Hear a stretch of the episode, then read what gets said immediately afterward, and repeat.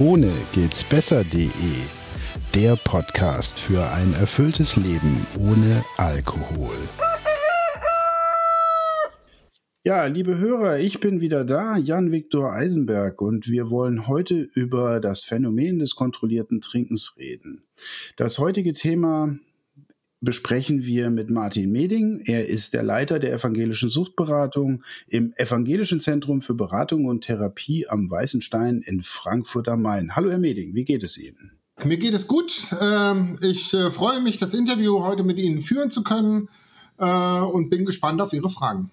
Ja, wir sind gespannt auf das Thema kontrolliertes Trinken. Das wird ja in vielen Selbsthilfegruppen durchaus auch mal kontrovers diskutiert. Die einen sagen, das funktioniert, die anderen sind vehement dagegen. Jetzt wollen wir natürlich die Expertenmeinung hören, wenn es doch so bipolar diskutiert wird. Warum ist ein kompletter Verzicht auf Alkohol eigentlich so schwierig?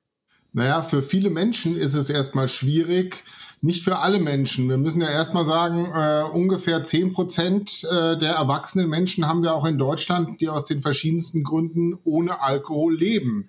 Also diese Menschen können auch darauf verzichten. Allerdings ist es auch so, dass 90 Prozent der Erwachsenen eben auch Alkohol trinken und für die ist es oftmals sehr schwer, auf Alkohol zu verzichten, zumindest dann, wenn sich auch ein Problem damit in irgendeiner Form angebahnt hat. Weil diese Menschen sich eben daran gewöhnt haben, Alkohol zu trinken in den verschiedensten Situationen, in den sozialen Situationen. Äh, und Alkohol ist bei uns schon ein kulturell verankertes Gut, möchte ich erstmal so sagen. Äh, jeder äh, geht damit um, die einen lernen einen besseren Umgang damit, die einen einen schwierigeren Umgang damit. Ja, ich glaube, das kann man so stehen lassen. Alkohol ist tief verankert in unserer Kultur und es fällt schon auf, wenn man bei bestimmten Gelegenheiten nicht trinkt. Ja. Ja, kommen wir dann gleich zur zweiten Frage, nämlich äh, was ist es denn eigentlich genau, dieses kontrollierte Trinken? Um was handelt es sich denn da wirklich? Genau, das kontrollierte Trinken müssen wir erstmal deutlich abgrenzen von dem normalen Trinken. Das normale Trinken, äh, da macht sich keiner Gedanken, äh, ob er heute zu viel trinkt oder zu wenig trinkt oder ob er überhaupt was trinkt oder nicht, sondern er kann es begrenzen, ohne damit in Schwierigkeiten zu kommen. Entweder, dass er sich selber schädigt, dass er andere schädigt, äh, dass er auffällig wird im sozialen Rahmen oder ähnliches. Das heißt, das normale Trinken. Äh, der trinkt dann vielleicht auch mal einen über den Durst und auch im riskanten Konsumbereich, ähm, macht es aber dann so, dass er eben äh, nicht gleichzeitig noch auf seine Kinder aufpassen muss oder dass er danach noch Auto fahren muss, sondern kriegt es gut geregelt. Das kontrollierte Trinken im Gegensatz dazu, der sagt, ich verliere immer wieder mal die Kontrolle darüber, über die Menge äh, und dann schlage ich über die Stränge, ich komme in Probleme rein und da möchte ich gerne nicht mehr hinkommen äh, und deshalb wird beim kontrollierten Trinken werden Grenzwerte festgelegt. Das ist das ganz Entscheidende. Und diese werden auch dann kontrolliert, in der Regel durch ähm, ein Trinktagebuch, was der Klient oder die Klientin dann eben führt. Und wir haben, ich sag mal so, zwei wichtige Eckdaten dazu. Und zwar ist das die Tageshöchstmenge. Die muss festgelegt werden beim kontrollierten Trinken und die maximalen Trinktage pro Woche.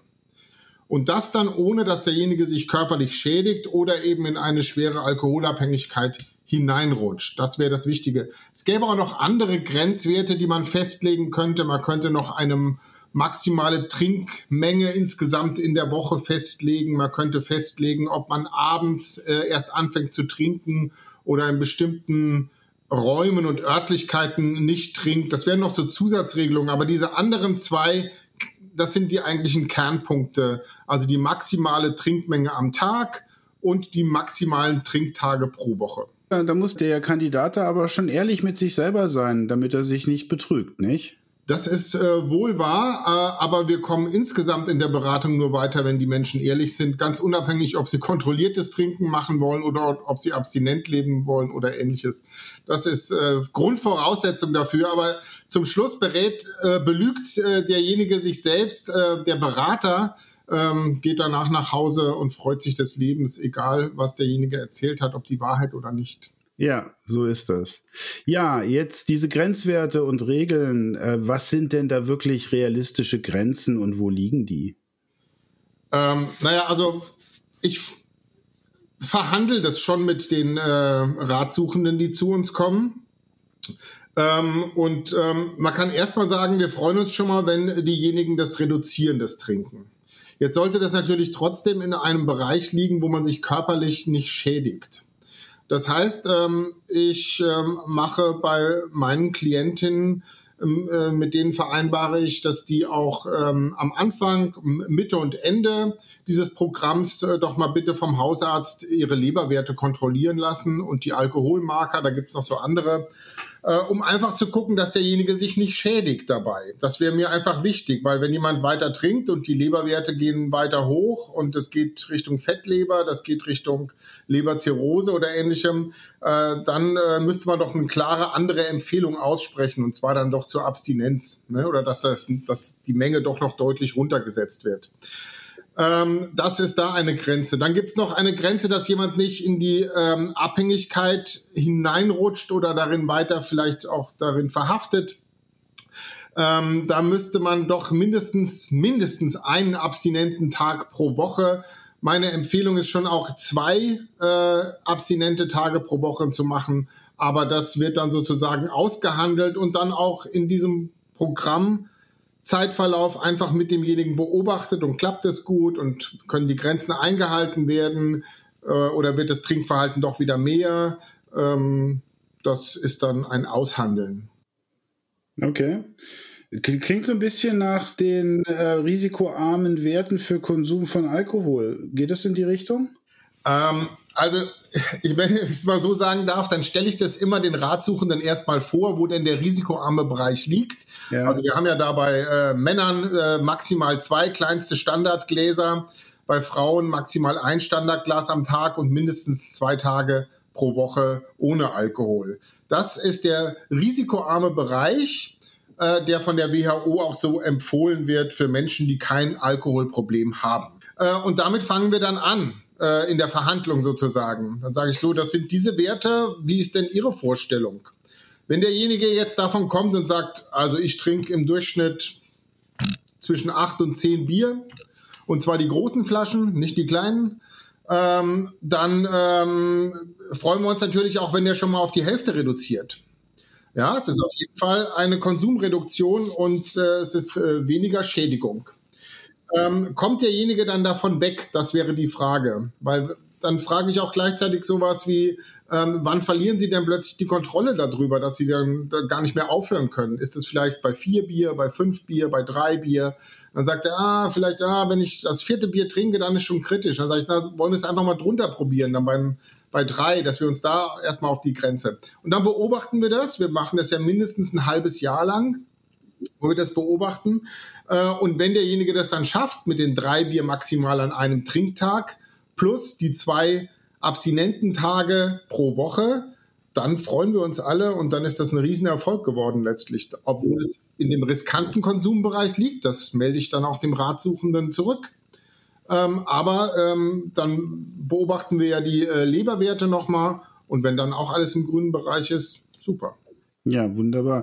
Kleiner Exkurs für unsere Hörer. Wir haben zu den risikoarmen Werten vom Alkoholkonsum eine Folge gemacht, die heißt Zu viel ist zu viel, aber wie viel ist okay? Und da wird das ausführlich erklärt. So, jetzt haben Sie, Herr Meding, noch ähm, im Nebensatz so, so eine Bemerkung gemacht und gesagt, wir beobachten das dann mal ein halbes Jahr. Und das ist, glaube ich, unglaublich wichtig, denn es scheint da jetzt sowas wie ein begleitendes Programm zu geben. Sie lassen die Leute also nicht mit sich alleine kontrolliert trinken, sondern sie helfen. So ist es. Also neben dem Festlegen der Grenzwerte was gleich am Anfang gemacht wird natürlich und dem Führen eines Trinktagebuchs, wo dann auch festgehalten wird, oh, an dem Tag, da war total stressig, musste ich, musste ich Überstunden auf der Arbeit machen, da habe ich vielleicht mehr getrunken oder da habe ich mich mit Kumpels getroffen oder ähnliches, damit man auch ein bisschen sieht, was war denn da los an Tagen, wo zu viel getrunken worden ist, aber auch was war denn da los an Tagen, wo das gut eingehalten werden konnte, weil davon sollte man ja dann versuchen, mehr zu tun sozusagen.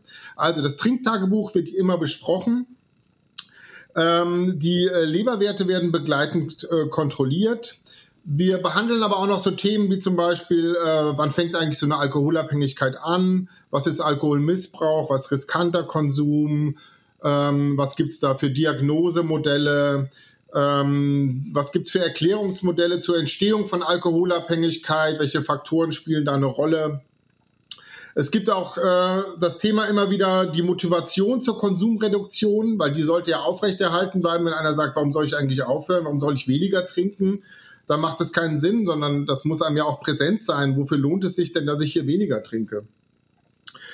Äh, am Anfang finde ich immer noch sehr interessant die Auseinandersetzung mit dem eigenen Trinkverhalten. In welchen Situationen trinke ich denn überhaupt? Äh, und auch so ein Aufbau von einem alternativen Trinkverhalten. Äh, da gibt es so ein äh, schönes Kapitel, das heißt anders trinken. Also, dass man zum Beispiel kleinere Schlucke nimmt, ein kleines Glas äh, sich nur einschenkt damit. Äh, dass man zwischendurch immer wieder ein nicht alkoholisches Getränk trinkt. Nie gegen den Durst ein alkoholisches Getränk äh, oder eine kleine Challenge vielleicht macht äh, in der Runde, äh, wer trinkt langsamer als ich, den schaffe ich aber heute. Ich werde mein Glas langsamer trinken. Oder auch immer noch einen kleinen Schluck drin lassen, damit wenn jemand zum Nachschenken kommt, dass man sagt, danke, ich habe noch und ähnliches. Einfach ein anderes Trinken, ähm, dass man das auch lernen und üben kann. Aber auch noch so Sachen wie dann weiter, wie wirkt der Alkohol bei mir eigentlich, für welche Wirkung setze ich es ein, was könnte ich für Alternativen vielleicht auch da mal ausprobieren und finden und auch ähm, so ein Aufbau von alternativen Gedanken beziehungsweise zum alternatives Verhalten zu der Alkoholwirkung. Das macht man relativ am Anfang und wenn wir uns schon ein paar Mal getroffen haben, dann geht es eher so ein bisschen in die Lebenssituation der KlientInnen hinein, ähm, so die Reflexion der eigenen Person. Da besprechen wir so einen Lebenslauf, der den Bezug dann auch zu dem Alkoholkonsum hat äh, wann der ich ganz kurz einmal zwischenfragen. Ja. Ich entnehme also, das sind schon sehr persönliche Gespräche. Das sind also so eins zu eins Gespräche persönlich, die Sie miteinander führen, nicht in der Gruppe oder so. Das sind alles Einzelgespräche, die nicht in der Gruppe geführt werden und damit natürlich auch äh, die Schweigepflicht ist natürlich gewahrt und äh, das geht nicht nach außen und es gehört hört sonst niemand äh, mit. So ist es. Genau. Ähm, also Reflexion der eigenen Person, da geht es dann wirklich ein bisschen äh, in, tiefergehend, ähm, zum Beispiel auch so, ähm, wie ist meine Arbeitssituation, meine Leistungssituation, wie ist mein soziales Netz, welche Unterstützung habe ich dort, äh, wie ist meine Partnerschaft, wie ist meine, äh, meine Freunde, wie sieht es mit meiner materiellen Sicherheit aus, bin ich da abgesichert im Moment oder gibt es viele Unsicherheiten, gibt es viele Sorgen, wie ist meine körperliche und psychische Gesundheit, und aber auch sowas, was sind eigentlich meine Werte und meine innere Haltung und ähm, was ist mir wichtig im Leben. Ähm, das sind natürlich dann schon, ja, tiefere Dinge. Okay, aber die sind wichtig, weil die gehören zu Menschen und es gibt ja meistens einen Grund, warum jemand besonders viel oder äh, trinkt oder auch kontrolliert trinken möchte. Zum Abschluss dieses Programms äh, gibt es eine sogenannte Zukunftsplanung und eine klare Empfehlung von unserer Seite ob man das so weitermachen kann, weil das gut gelaufen ist im letzten halben Jahr, ob man da was ändern sollte an dem kontrollierten Trinken, ob man die Grenzwerte vielleicht anders setzen sollte, wie oft derjenige das selber überprüfen soll, äh, soll er ein Trinktagebuch weiterführen oder in welcher Form. Das ist auch sehr individuell. Man kann es jetzt hier gar nicht allgemein sagen, weil ich sag mal so, bei Menschen, wo es sehr gut klappt, da sage ich im Prinzip, Mensch, machen Sie doch noch mal alle halbe Jahr ungefähr einmal für zwei Wochen noch mal so ein Trinktagebuch, gucken, ob das gut klappt bei Menschen, wo das ähm, schon jetzt während der, des halben Jahres äh, nicht gut geklappt hat und öfters die Grenzwerte überschritten worden sind, da sage ich, führen Sie das auf jeden Fall jetzt doch nochmal weiter. Das die nächsten drei, vier Monate und wenn es dann gut klappt, dann könnten Sie das vielleicht auch reduzieren. Kommen Sie nach einem halben Jahr nochmal hier vorbei.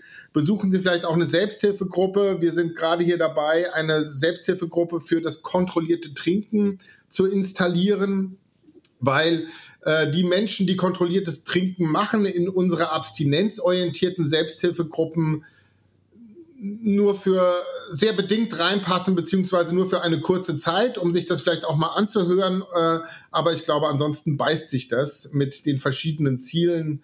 Ähm, da sind beide Gruppen nicht glücklich, glaube ich. Ja, das glaube ich auch. Bevor wir jetzt zu den praktischen Erfahrungen aus Ihrem Programm kommen, würde mich noch interessieren, wie viele Menschen haben Sie denn jetzt in den letzten Jahren, Monaten zum Thema kontrollierten Trinken begleitet? Also wir haben im Jahr ungefähr immer 30 Personen, die da so durchlaufen durch das kontrollierte Trinken. Und ja, diese Zahl hält sich auch ungefähr so. Von den Erfolgsquoten, also ich kann es jetzt nur so aus dem Bauch heraus sagen, aber 50 Prozent der Leute schaffen das ungefähr. Die anderen, von den anderen 50 Prozent, äh, die schaffen es nicht und die verabschieden sich wieder aus diesem Programm und die einen gehen nach Hause und trinken weiter wie früher. Und die anderen äh, sagen, ah, ich, ich muss mich vielleicht doch für die Abstinenz entscheiden. Das ist vielleicht der leichtere Weg. Das ist dann so ungefähr eben ein Viertel von allen, die zu uns gekommen sind, sodass man schon insgesamt sagen kann, ähm, sind wir bei einer Erfolgsquote von ungefähr 75 Prozent. Und dass es bei den anderen nicht auch irgendwie ein wichtiger Schritt war, das möchte ich äh, doch mal irgendwie auch klar nochmal herausheben, ähm, weil wer weiß, äh, vielleicht kommt er in einem Jahr wieder und sagt, kontrolliertes Trinken habe ich ausprobiert, das hat nicht geklappt, jetzt entscheide ich mich dann dafür was anderes. Oder ich probiere das nochmal selber für mich aus, weil grundsätzlich weiß ich ja, wie das funktionieren soll. Äh, ich war letztes Mal doch nicht so ganz ehrlich oder ich, da gab es verschiedene andere schwierige Situationen, warum das nicht geklappt hat. Der hat, nimmt auf jeden Fall auch was mit, der oder diejenige. Also ich finde, Ihre Quoten hören sich wirklich gut an. Denn der, der auch weiter trinkt, die 25 Prozent, über die wir jetzt gesprochen haben, die werden auf alle Fälle etwas mitnehmen. Und manchmal braucht es A, etwas länger, bis der Groschen fällt. Und manchmal ist es B, die Motivation, die man finden muss, um den Schritt des kontrollierten Trinkens und der Abstinenz vielleicht dann auch zu gehen. Es hat viel mit Motivation zu tun, finde ich. Ja, so sehe ich das auch. Deshalb lohnt sich äh, bei jedem das Programm einmal zumindest gestartet zu haben und natürlich in der, in der Regel dann eben auch durchgeführt zu haben. Ja, also liebe Hörer, wem wir jetzt Geschmack für das kontrollierte Trinken gegeben haben, gemacht haben, dem werden wir die Adresse von Herrn Meding mit in die Shownotes geben. Und ansonsten bedanke ich mich ganz herzlich für Ihre Zeit und dieses informative Gespräch und hoffe, dass wir bald wieder eine Episode gemeinsam miteinander machen, Herr Meding. Ganz herzlichen Dank.